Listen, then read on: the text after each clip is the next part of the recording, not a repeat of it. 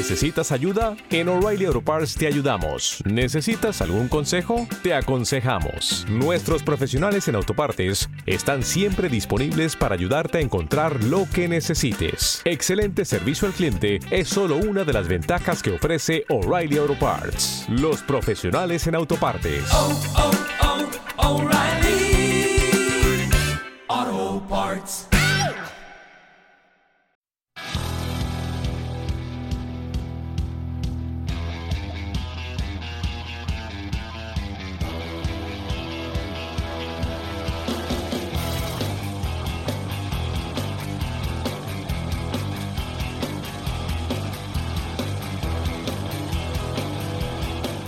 Damas y caballeros, amigos y amigas, esto es la tercera hora, igual de acatarrada que el resto del programa, de días extraños.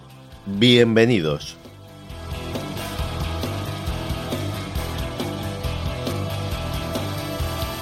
Que en España se lee poco es un triste hecho que no solamente va en detrimento de las economías de los que escriben libros, sino en detrimento de la convivencia en general. ¿Cuántas tonterías vemos en las redes sociales o incluso en los comentarios de días extraños que unas cuantas lecturas hubiesen remediado a tiempo? Y siempre se ponen causas, que si el sistema educativo, que si tal factor, que si tal otro. Pero yo creo que uno de los que más influyen es que la gente una vez empieza un libro, una vez se acerca a uno de ellos, se cree que tiene la obligación de terminárselo. Y hay libros por ahí que como te los leas desde la primera página hasta la última te vacunan contra la lectura de por vida. Porque los libros deberían de ser un placer y si no estás encontrando placer en el libro que estás leyendo, déjalo, que no pasa nada. Yo mismo he dejado muchos libros a medias y de otros me he saltado las partes que me aburrían o que no me interesaban o que ya me sabía. Normalmente prólogos e introducciones creo que no he leído desde hace mucho tiempo. Los peores enemigos de la lectura son esa gente que nos muestran los libros como algo solemne, como algo litúrgico, y en realidad los libros deberían de ser amigos, y con los amigos, bueno, pues te tomas alguna que otra confianza. A fin de cuentas hay muchos, muchos, muchos libros y la vida es muy, muy corta. Así que no deberías de pasar ni un minuto de más con uno que no te satisfaga. Y por cierto, eso es aplicable a los podcasts, a los programas de televisión, a las series y prácticamente a casi cualquier cosa en la vida. Comenzamos.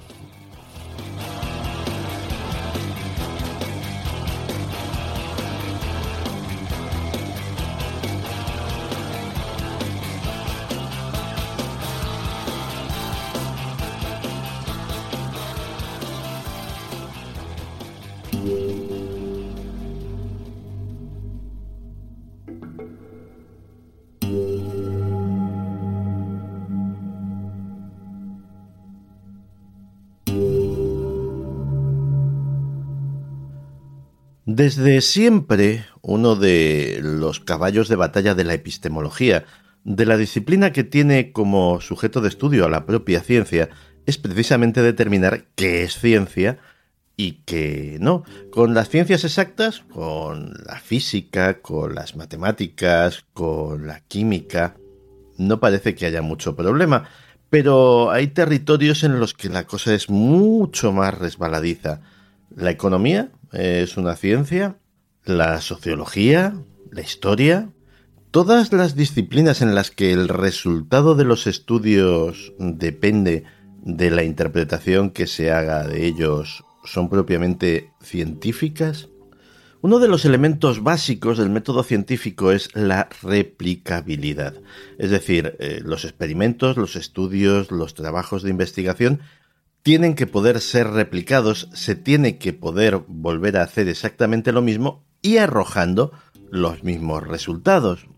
Pues bien, durante los últimos años, un equipo internacional de casi 200 psicólogos ha tratado de repetir un conjunto de importantes experimentos publicados anteriormente en ese campo, en el campo de la psicología. se trataba precisamente de certificar su replicabilidad. Esto se ha llevado a cabo en dos proyectos, uno titulado Many Labs 2 y otro titulado Proyecto de Replicación de las Ciencias Sociales. Y en ambos casos se han encontrado con la sorpresa de que la mitad o más de estos experimentos, la mitad o más de estos trabajos, no podían ser replicados.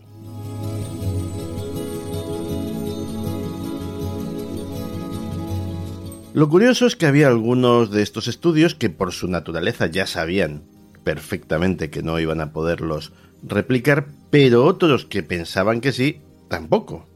Y hombre, aunque la crisis de replicabilidad no es nada nuevo, esto está cogiendo ya unos tintes escandalosos porque resulta que estamos hablando de experimentos emblemáticos que son los cimientos de mucho de lo que sabemos, bueno, de lo que creíamos saber sobre la psique humana. Buena parte del problema radica en la forma en la que está estructurada la investigación científica hoy en día. Los científicos, obviamente, tienen que contribuir a la comunidad con conocimiento fiable, con buena ciencia, pero también tienen que mantener su trabajo como investigadores. Y para medrar en ciencia, los investigadores necesitan conseguir publicaciones, que les publiquen sus papers, sus trabajos, en prestigiosas o no tan prestigiosas revistas científicas, rellenar currículum, vaya. Y algunos tipos de trabajos con algunos tipos de resultados son más fáciles de publicar que otros, particularmente aquellos que son más novedosos o que están avalados por resultados más claros, etcétera, etcétera. Y a veces simple y llanamente pues se relaja la metodología, se inflan las cifras, se hace trampa. Y luego pues esos resultados ¿Te está gustando este episodio? Hazte fan desde el botón Apoyar del podcast de Nivos. Elige tu aportación y podrás escuchar este y el resto de sus episodios extra. Además, ayudarás a su productor a seguir creando contenido con la misma pasión y dedicación.